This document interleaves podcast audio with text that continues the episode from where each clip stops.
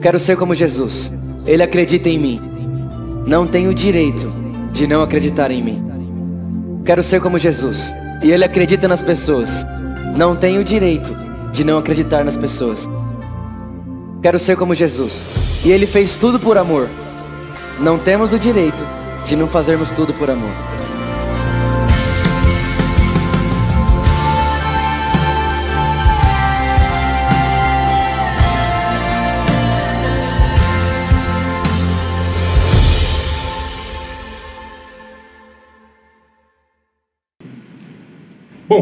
Eu queria começar com, com João 3,16, que é algo que a gente já, talvez seja uma das mensagens que a gente mais ouviu na vida, João 3,16, mas que a cada dia, como a palavra de Deus diz que se renova, ela nos traz algo novo de Deus.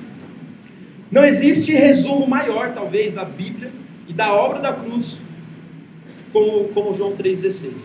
Eu queria que você abrisse, abre sua Bíblia em João 3,16, vamos, vamos ler junto, refletir um pouquinho sobre esse texto. João 3,16.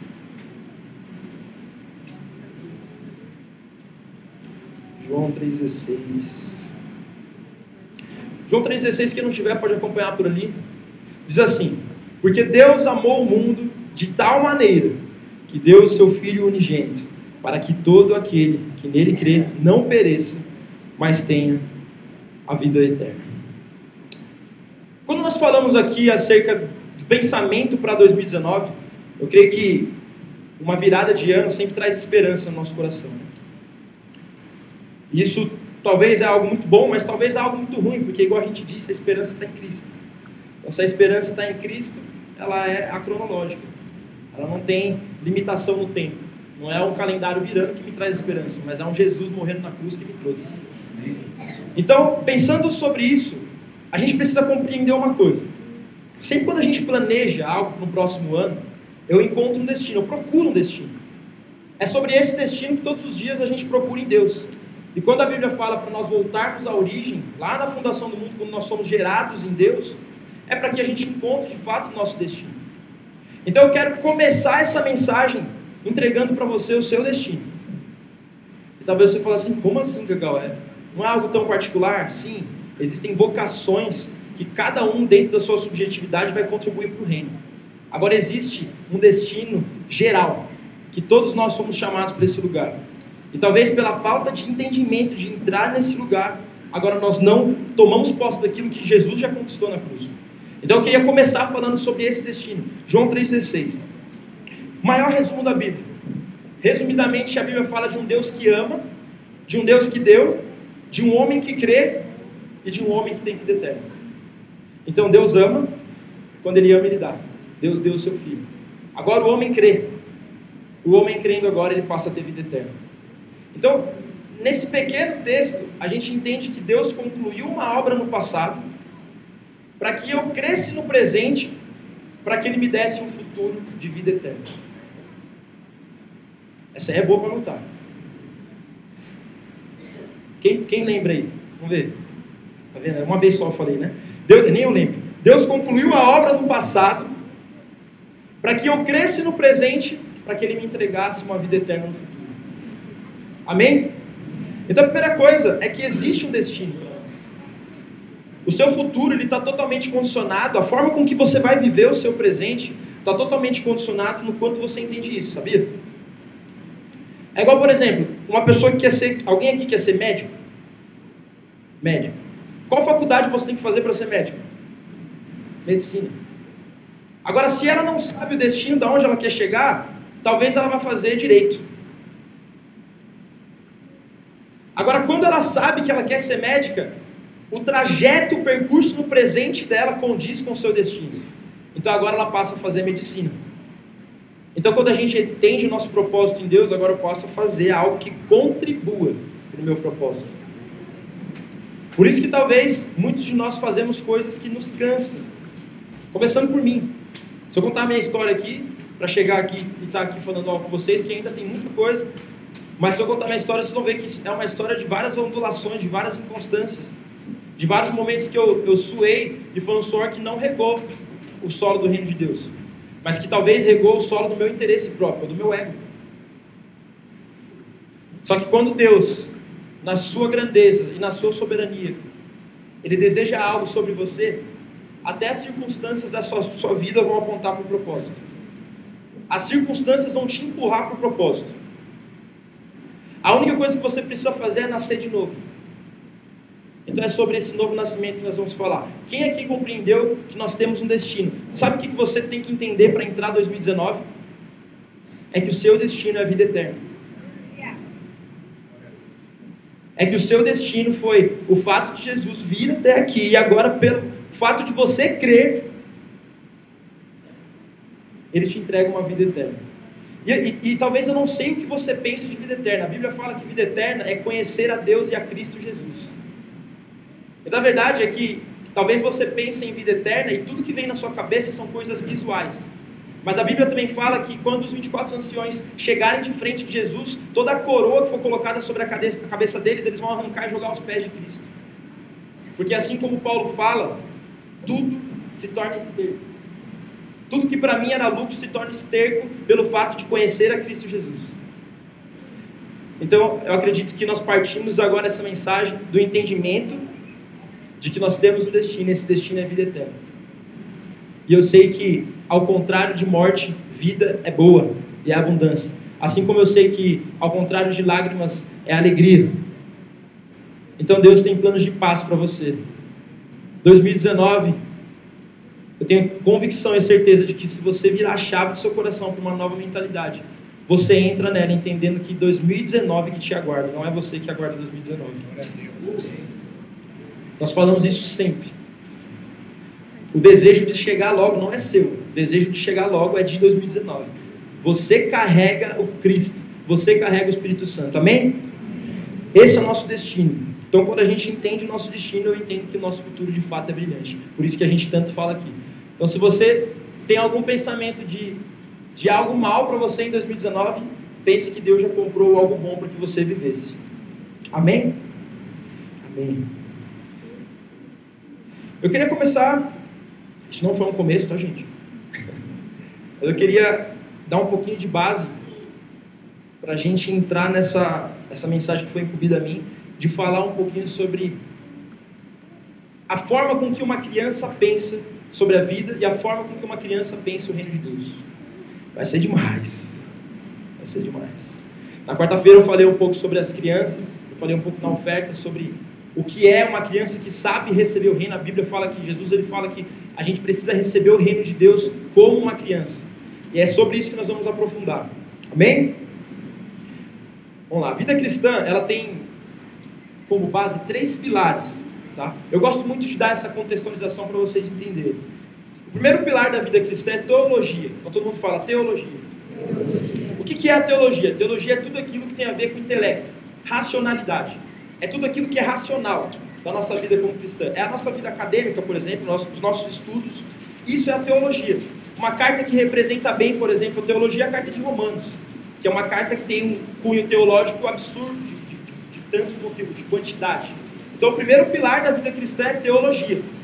O segundo pilar da vida cristã é devoção. Repete comigo, devoção. devoção. Gente, devoção é a parte do romance da Bíblia é a parte onde a racionalidade não explica. Um livro que associa esse segundo pilar da Bíblia, esse segundo pilar da vida cristã, é Cantares de Salomão. Para vocês terem uma ideia, Cantares de Salomão, ele é um livro que quando a gente, a gente tem gente que tem até vergonha de ler Cantares de Salomão. Tem umas partes lá que, meu Deus do céu, você tira as crianças da sala e fala assim, vou ler só, só família aqui, as crianças dá para ler. Mas a grande verdade sobre isso é que existe um rabino que ele fala assim, que toda a Bíblia ela é inspirada por Deus, mas Cantares é o santo dos santos. E eu achei incrível isso. Sabe por quê? Toda analogia que tem sobre sexo na Bíblia, na, na velha aliança, são analogias ou, ou, ou momentos que falam sobre é, ou, ou, por exemplo, tipo, fala sobre imoralidade sexual, fala sobre o ato sendo feito de forma errada, como eu serei punido. Toda vez que fala sobre relação sexual na velha aliança, vai falar sobre algo relacionado à, culpa. Isso depois do pecado, antes do pecado não. Adão e Eva, eles se conheceram nessa relação e produziram frutos. Só que o livro de Cantares, ele se torna até um dilema dentro da teologia. É o livro mais difícil que os pastores têm para pegar e pregar uma mensagem. Tem dificuldade. Por quê? Porque o livro de Cantares ele fala sobre uma relação sexual com a mentalidade do homem antes do pecado. Então imagina, eu te desafio a ler Cantares imaginando o homem antes do pecado, quando ele, ele ainda não se cobria com folhas e não tinha vergonha de Deus. É sobre esse lugar que se trata o segundo pilar da vida cristã, que é o pilar, esse pilar do romantismo do evangelho. É o pilar de Mateus 6,6, quando eu entro no meu quarto, fecho a minha porta, e ali a partir daquele momento só existe eu e Deus. Mateus 6,6, quando você entra, é o único lugar que quando você entra só existe você e Deus no mundo. E quando só existe você e alguém em um lugar, é ali onde você vai ter a, mais intensa intimidade. Então por isso que todas as coisas partem de Mateus 6,6. Todas as coisas partem do secreto. Todas as coisas partem da intimidade. E o terceiro pilar é a missão. O que, que é a missão? A missão é eu pegar todo o meu conhecimento racional, minha teologia, com toda a minha devoção e romantismo, entendimento de que é um noivo apaixonado e uma noiva, eu junto esses dois e agora eu tenho uma missão. Qual que é a missão? Vós sois sal da terra. Você sabe qual é a função do sal? Eu vou falar só três. O sal ele dá gosto. Uma das funções de um cristão nascido no Espírito é dar gosto ao mundo. Você foi chamado a dar gosto às pessoas que estão do seu lado. Você foi chamado para apresentar vida em pessoas que estão vivendo na morte. Uma segunda, uma segunda coisa que o sal ele tem como função é preservar. Quando você quer preservar um alimento, você coloca sal. Amém? Vocês estão aí, gente? Estão entendendo? Ou está muita coisa? Vão entender, vai anotando, vocês vão entender. A segunda coisa é essa proteção, ela, ela, ela, ela, ela mantém os atributos de um alimento. Então, uma das nossas funções também, como sal da terra, é manter em mim e nos nossos irmãos as características do reino de Deus. Amém? Então, o sal, ele dá gosto, o sal, ele mantém, amém? E o sal, essa função é uma das que eu mais amo. E é sobre essa função que a Bíblia fala que nós seremos uma igreja estimada. O sal, ele dá sede. A sua função é quando você sentar do lado de alguém, cara. Essa pessoa começar a falar, mano, o que você tem que eu não tenho, cara? Quem é esse, cara? Quem é esse que quando eu olho nos seus olhos vem uma paz que nada explica? Quem é esse? Você tem a função de salgar, você tem a função de permanecer e você tem a função de dar sede a quem está do seu lado. Essa é a missão do cristão. Amém? Então nós entendemos o tripé da vida cristã: teologia, devoção e a nossa missão. Amém?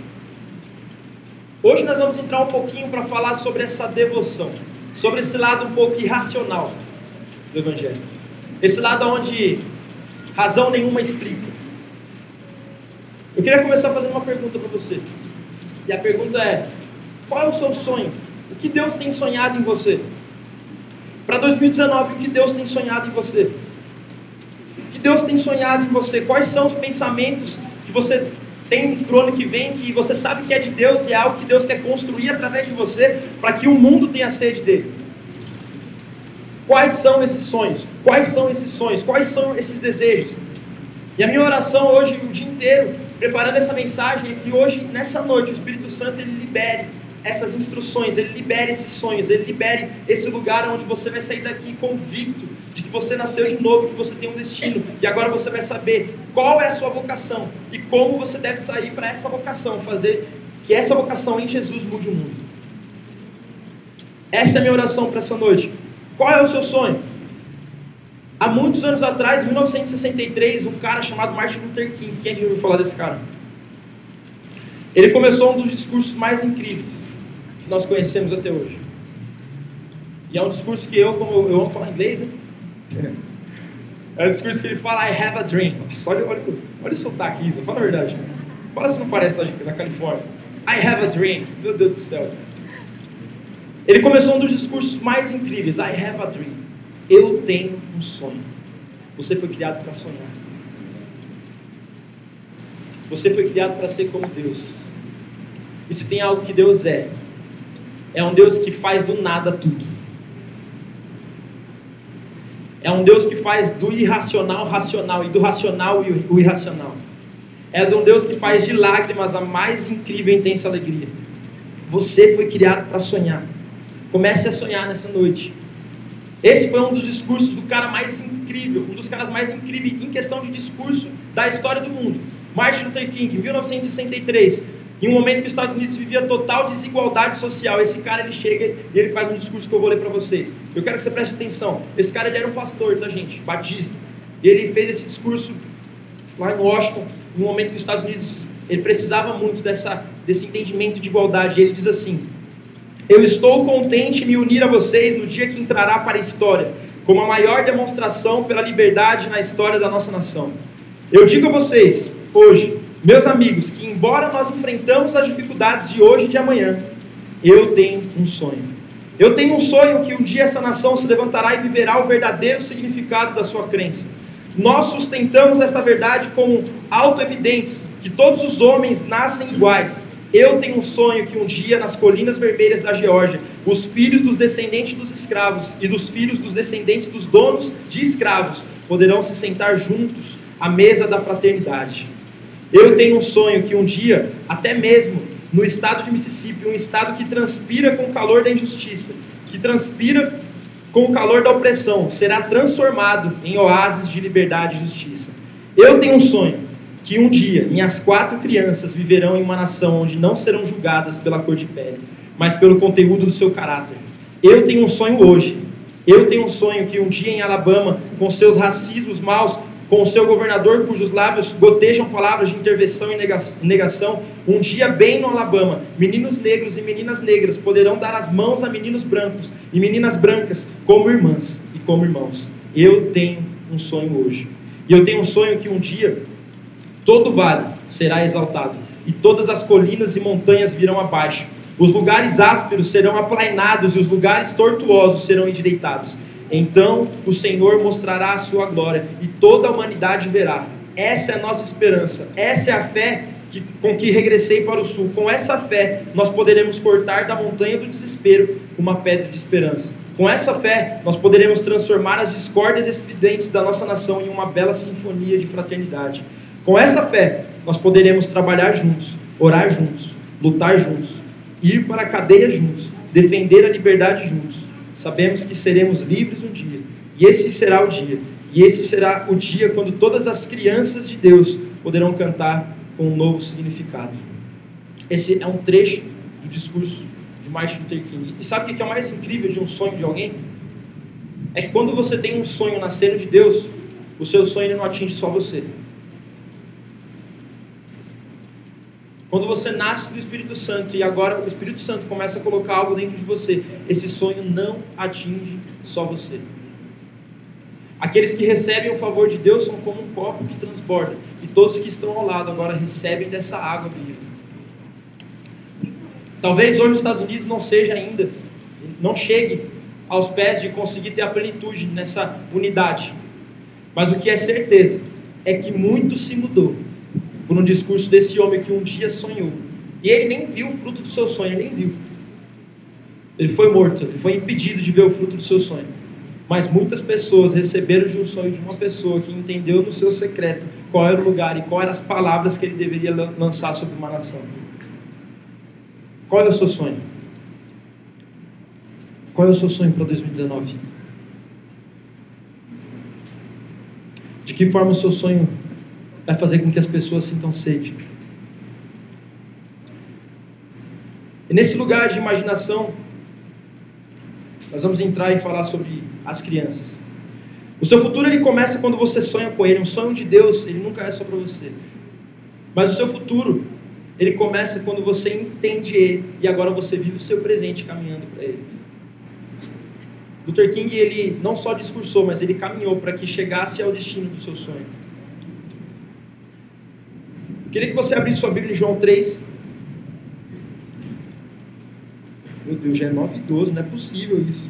Meu sonho é que o relógio passe mais devagar. João, capítulo 3. Vamos falar de uma passagem que nós conhecemos também sobre Nicodemos. A Bíblia diz assim: Havia um fariseu chamado Nicodemos, líder religioso entre os judeus. Certa noite veio falar com Jesus e disse: Rabi, todos nós sabemos que Deus enviou o Senhor para nos ensinar. Seus sinais são prova de que Deus está com o Senhor. Jesus respondeu: Eu lhe digo a verdade. Quem não nascer de novo não verá o reino de Deus. Como pode um homem velho nascer de novo? perguntou Nicodemos. Acaso ele pode voltar ao ventre de sua mãe e nascer de uma segunda vez? Jesus respondeu: Eu lhe digo a verdade. Ninguém pode entrar no reino de Deus sem nascer da água e do Espírito. Os seres humanos não podem gerar apenas vida humana, mas o Espírito dá à luz vida espiritual. Amém? Amém, gente? Amém. Estão acordados aí? Agora ficou o silêncio.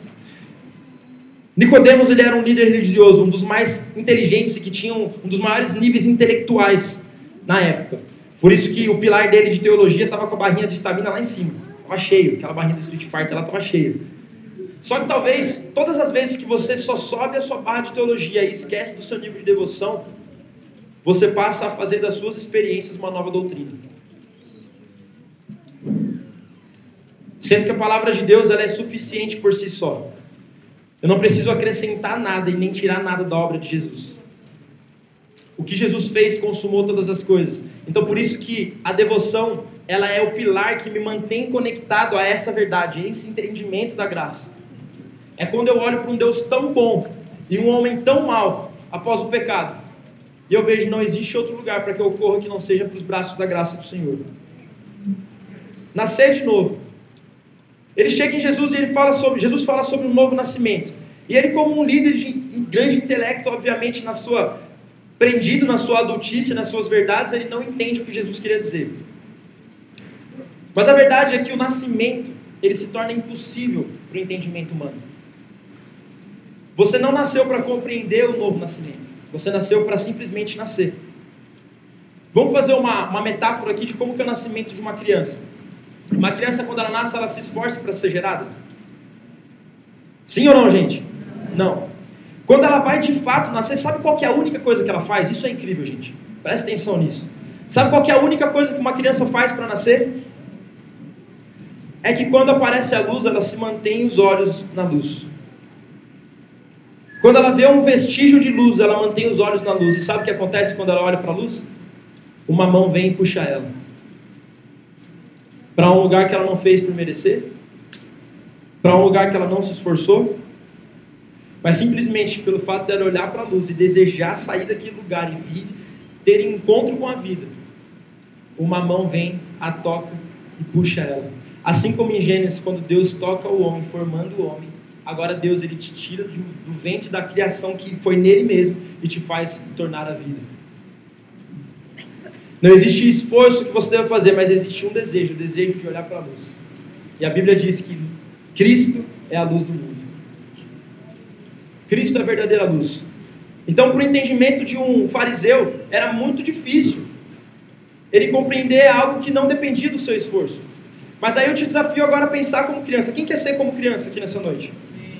Pense como criança. Uma criança que simplesmente se deleita e está apta a nascer. E todo o resto quem fez foi o próprio Deus, o próprio Pai que o concebeu. A gente precisa nascer. E quando a gente nasce de novo, a gente se torna o quê? Um recém-nascido, uma criança. Será que você tem entrado em 2019 ou está pensando em entrar em 2019 pensando como uma criança? Sonhando como uma criança? Sabe o que uma criança ela faz quando ela pensa em algo? A criança, quando ela pensa em algo, ela não coloca nenhum tipo de restrição para ela poder chegar no destino daquilo que ela sonhou. Agora a gente, muitas vezes quando a gente tem um sonho, a primeira coisa que vem, ah, mas eu acho que já fizeram isso. Ah, mas eu acho que, que, que não vai dar certo. Ah, mas o dólar está muito alto. Ah mas, ah, mas minha mãe não vai gostar. A gente coloca vários empecilhos. A nossa maturidade, que não faz bem, ela nos impede de sonhar. Agora, uma criança, independente do que você der para ela, independente do que você der na mão dela, ela sempre vai compreender que não importa o como ela vai chegar, mas importa é que um dia um pai disse para ela sonhar. E se o pai disse para ela sonhar, então ela sonha. Nós precisamos sair dessa noite aqui sonhando como criança, desejando aquilo que Deus colocou no nosso coração como criança.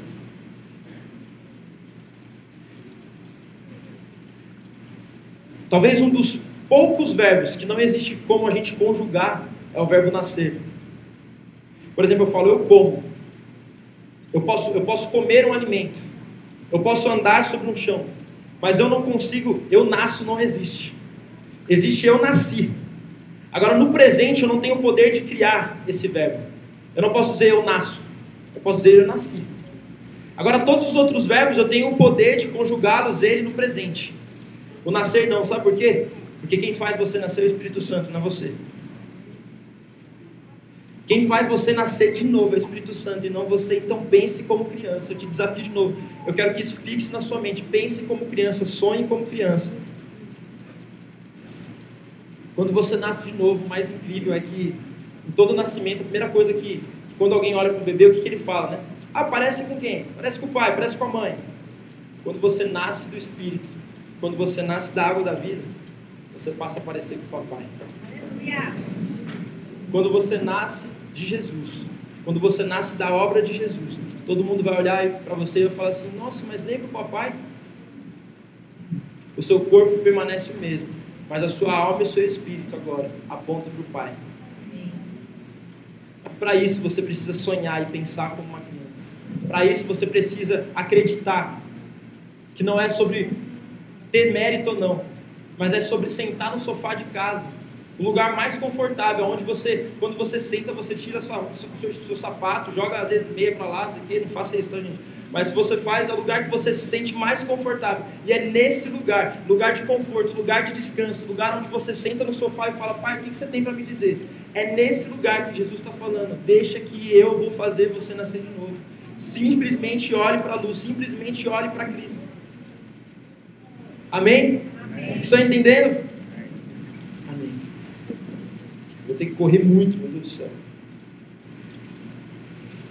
Uma das características da criança recém-nascida é exatamente o fato de ela entender que nada depende dela. Uma criança recém-nascida, ela é humilde. Mas sabe por que ela é humilde? Porque às vezes você pode falar para mim assim, não, mas tem criança que ela se gaba. Tem criança que ela fala que ela é melhor, enfim. Mas sabe qual que é incrível? Não é uma humildade que parte da sua fala, mas é uma humildade natural da sua própria condição. Uma criança ela não consegue ir no banheiro sozinha. Uma criança ela simplesmente come, ela não tem como construir o seu próprio alimento. Uma criança quando chora, ela não sabe nem como fazer para parar de chorar. Então a natureza de uma criança, ela é uma natureza humilde, de total dependência. Por isso que uma criança, se você chegar nas escolas, as crianças são quem está sentadas como aluno. E os adultos sempre querendo ensinar algo. Por quê? Porque a criança ela tem dentro da natureza um coração ensinável. A criança ela tem dentro da sua natureza o entendimento de que ela não é suficiente de si mesma e ela precisa de um pai. Muitas das vezes para puxar a sua orelha, muitas das vezes para limpar a sua lágrima, muitas das vezes para te dar alimento, senão simplesmente ela não existiria. Mas sabe o que uma criança faz quando ela, ela, ela precisa de alimento? Ela chora e espera. Porque ela sabe que independente da hora que for, ela vai ouvir o barulho da porta abrir. E na hora que a porta abrir, vai vir o pai ou a mãe, dizendo: Filho, você só precisou chorar. E o pai e a mãe, que sabe o que é melhor para você, veio aqui te socorrer e te dar o alimento. A única coisa que você precisa fazer é continuar olhando para a luz, continuar olhando para Jesus. Que certamente o Pai ele vai invadir o seu quarto ele vai suprir todas as suas necessidades. Entenda quem você é em Jesus. Coração humilde de uma criança. Elas têm esse reconhecimento de, de ser fraco. Elas não, a criança ela está antes do pecado. A mentalidade de uma criança ela está antes do pecado. Sabe, sabe qual sentido? Ela nasce no pecado, mas eu falo no sentido de mentalidade. Por quê? Adão, antes de pecar, ele não tinha dado grito de independência. Adão ele não plantava para comer. Adão precisou plantar para comer, gente? Adão precisou se esforçar para usufruir daquilo que Deus tinha criado? Não. Simplesmente ele viveu. Simplesmente ele já tinha. Você foi chamado para retornar antes do grito de independência do homem. E como que você retorna antes do grito de independência do homem? Nascendo de novo da água do Espírito. É sobre isso que, que o nosso coração deseja essa noite. É sobre isso que o meu coração, essa, mensagem é para mim hoje, muito para mim. Meu coração deseja muito que eu venha nascer de novo todos os dias da minha vida. Agora, quando você nasce de novo e passa a ser uma criança, você passa a sonhar como uma criança. Então, nós já vamos caminhar para o final. E eu queria que, que agora a gente voltasse toda a nossa atenção para a forma de sonhar de uma criança. Quando você nasce de novo e passa a ser criança, você começa a sonhar através de Jesus. A nossa geração necessita, ela deseja pessoas que tenham senso criativo. Sabe, talvez você olhe para dentro de você e fale assim: Eu não tenho nada de criatividade. E eu posso te dizer, mas você tem tudo de Deus. E se você tem tudo de Deus e você diz que não tem nada de criatividade, tem algo errado, porque quando Deus ele te deu imagem e semelhança, ele te deu o Deus criativo que em Gênesis 1 fala: Criou Deus os céus e a terra do nada. Então você não é capaz de dizer que você não é criativo. Você pode tentar dizer isso, mas a palavra final não é sua. A palavra final é daquele que te deu imagem e semelhança. Você não pode dizer que você é triste, porque a Bíblia diz que Deus é alegre. E se Deus é alegre, agora Ele te deu alegria. Então você não pode declarar sobre você que você é triste. Pare de querer ser o seu Deus. Seja como uma criança que descansa e repousa no Pai e entende que ele é o dono e consumador, ele é o autor. O que é o autor? É o cara que escreve o começo, ele escreveu o início da sua história. O que é o consumador? É o cara que pega essa história que foi escrita e agora consuma o final dela. Ele é o autor e o consumador da sua fé, ele é o autor e consumador do seu novo nascimento. Ele é quem escreveu toda a sua história, ele é quem te acompanha no trajeto da sua história e é ele quem consuma a sua história. É sobre esse Deus que nós estamos falando essa noite. As crianças, elas têm fé. As crianças, elas não sonham pequeno. As crianças não têm, não têm experiência nenhuma para poder colocar empecilho no sonho. Eu lembro que quando eu era pequeno, eu pegava. Engraçado a mesma história, cara. Eu era bagunceiro demais, gente. Eu pegava é, pregador e aqueles baldes de, de lavar roupa eu colocava no chão, eu e minha irmã. A gente colocava, tinha um buraco lá em casa, então, tipo, tipo imagina um lugar mais alto, e aí lá embaixo tinha um buraco. Aí a gente colocava é, o, o balde lá no final e colocava os prendedores, lá, os, os negocinhos lá embaixo no chão. E aí a gente enchia de água aquele balde. Aí sabe o que a gente fazia? A gente pegava uma linha, amarrava um anzol e ficava brincando de pescar. Pregador. Olha que brincadeira louca. A gente sentava assim no murinho e ficava pescando o pregador. Uma criança ela não vê limite para a imaginação. Você não foi criado para se limitar. Você não foi criado para pensar como alguém que coloca empecilho, mas você foi criado para pensar como alguém que pensa como Deus. Você já imaginou o cara que criou a roda, se ele se limitasse às dificuldades de querer criar algo? Porque a roda é algo que até então não existia. Você falar sobre a roda hoje é fácil, porque você já viu. Agora, você falar de algo que ainda não foi criado é muito difícil. Por quê? Você vai colocar milhares de empecilhos. Mas todo mundo que teve uma grande ideia, porque em algum momento se conectou ao entendimento de que deveria pensar como criança que não vê empecilho, mas vê solução.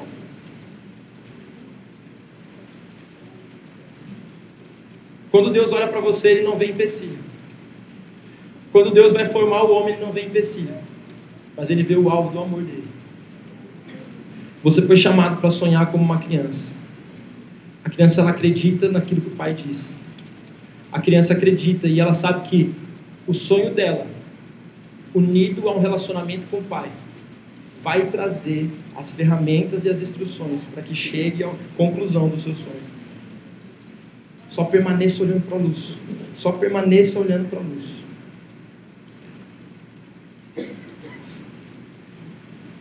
É interessante que muitas das pessoas que sonhavam algo da parte de Deus elas projetavam muito menos de conseguir enxergar aquilo. Se tem algo que a criança faz bem é isso. Eu queria dar um exemplo para vocês. Deixa eu pegar aqui e fazer arte. Eu gosto de fazer arte. Mas eu quero dar um exemplo para vocês agora, para que fixe isso na sua mente. Vamos lá para a experiência. Pegue o seu, o seu potinho de ácido. Vamos lá, vamos começar. Gente, o que, que vocês estão vendo aqui? Fala para mim. Uma caixa. Sabe o que uma criança vê aqui? A última coisa que ela viu é uma caixa. Sabe o que a criança viu aqui? Um carrinho, talvez um chapéu. Se fosse eu, Paulo Cagal, eu ia ver uma bola de futebol, ficava chutando lá nas quebradas, lá quando era pequeno, cabeçudinho, ficava cabecinha gigante, assim, andando para lá e para cá. Quando você olha para isso daqui, se a sua humanidade diz que é uma caixa, eu te desafio agora a você pensar maior do que você pensa que você é. Pense maior. Pense como uma criança. Todo mundo aqui está vendo uma caixa. Uma criança agora, nesse exato momento, ela está vendo um brinquedo. Por isso que quarta-feira eu disse, a criança ela não tem juízo de valor. Então se você der um brinquedo muito caro para ela, sabe o que, que tem grande chance dela fazer? Dela pegar a caixa. E brincar com a caixa e você ficar muito bravo. Você vai falar assim, meu Deus do céu, eu paguei 300 reais nesse, nesse carrinho e ela está brincando com a caixa? Sim. A criança ela não tem juízo de valor. Ela faz o que a mente dela conduziu a fazer.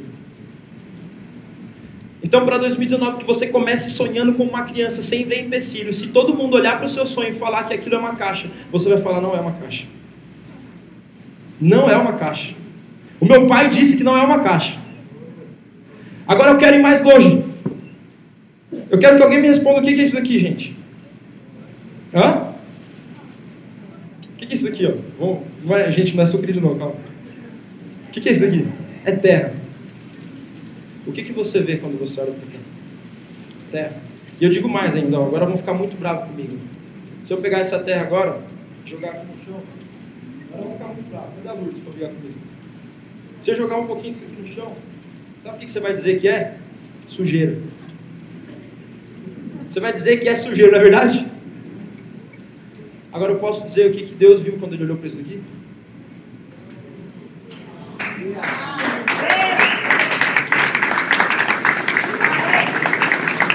Quando Deus olhou para o pó, quando Deus olhou para a sujeira, quando Deus, quando alguém talvez olha para você e diz assim: Sabe o que, que você é?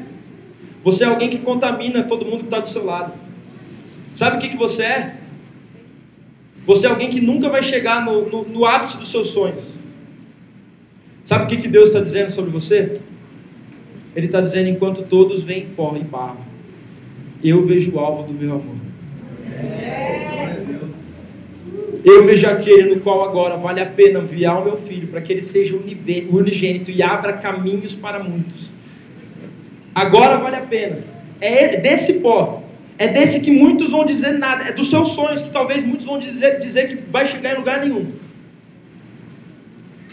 Talvez seja dessa sujeirinha que seja construído algo que possa revolucionar o mundo. E através disso que Jesus gerou através de você, as pessoas vão olhar da mais alta montanha e vão sentir sede de conhecer de quem veio a palavra desse sonho. Fique de pé. Queria orar com você para que o Espírito Santo venha sobre o nosso coração nessa noite, trazendo entendimento dessa verdade. Pense muito além. Pense muito além, pense muito maior. Sabe, se você tem um sonho para 2019, eu te convido agora a você multiplicar ele por dois.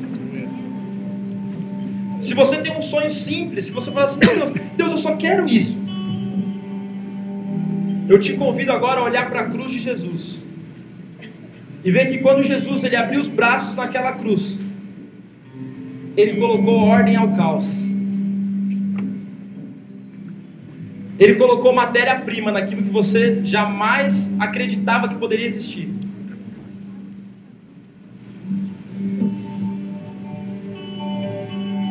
Que nesse momento você comece a pensar sobre o seu próximo ano. E muito mais do que um pensamento de positivismo. Feche seus olhos agora. Muito mais que um pensamento de positivismo. É um pensamento de nova mentalidade. É um pensamento de um novo coração. Jesus ele não pagou o preço para um sonho pequeno. Você nunca vai ver uma criança sonhando pequeno. Uma criança de dois anos, se você perguntar para ela, ela pode dizer que ela quer ser astronauta. Agora, sabe o que é o triste? É que quando a sua, o seu intelecto, a sua maturidade, na sua, no seu crescimento, na sua adolescência, começa a tocar, quando a falta de confiança na voz do pai começa a tocar essa criança, o sonho de ser astronauta talvez comece a morrer. Talvez um dia você tinha um sonho. E esse sonho começou a morrer dentro do seu coração. Mas existe uma voz agora soprando, através do Espírito Santo, liberando aquilo que nunca devia ter saído do seu coração. Aquilo que nunca de deveria ter deixado de existir no seu coração. Quando Deus te criou, Ele não viu um problema. Quando Deus te criou, Ele viu a solução do mundo. Não deixe ninguém dizer que você é só um pó. Não deixe ninguém dizer que você é um pedacinho de terra.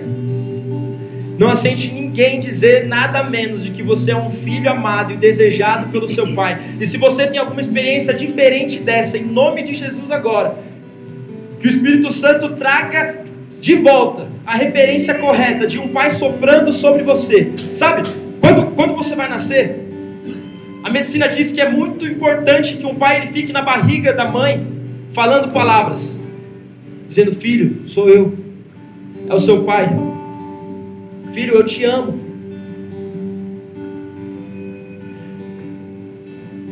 E sabe o que, o que aconteceu quando Jesus ele começou a sonhar sobre a sua formação? A Bíblia fala que nós nascemos de Deus. Nós viemos das entranhas de Deus. Nós viemos de um lugar profundo de Deus nesse lugar, sabe o que, que Deus dizia sobre você? Deus ele estava na sua própria barriga, naquele lugar onde você estava sendo formado. Deus ele estava liberando palavras sobre quem você é, dizendo: Esse é o meu filho, esse é o meu filho. Esses são aqueles que agora eu entrego a minha imagem e semelhança para sonhar além das montanhas, para sonhar além dos horizontes, para sonhar além dos vales, para sonhar além das tristezas. Nada pode parar. Nada pode parar. Nada pode deter aqueles que entendem a voz do Pai. Reconheça a voz de Deus. E sabe o que acontece quando você sai do ventre de Deus? Você diz: Oi, papai. Oi, papai.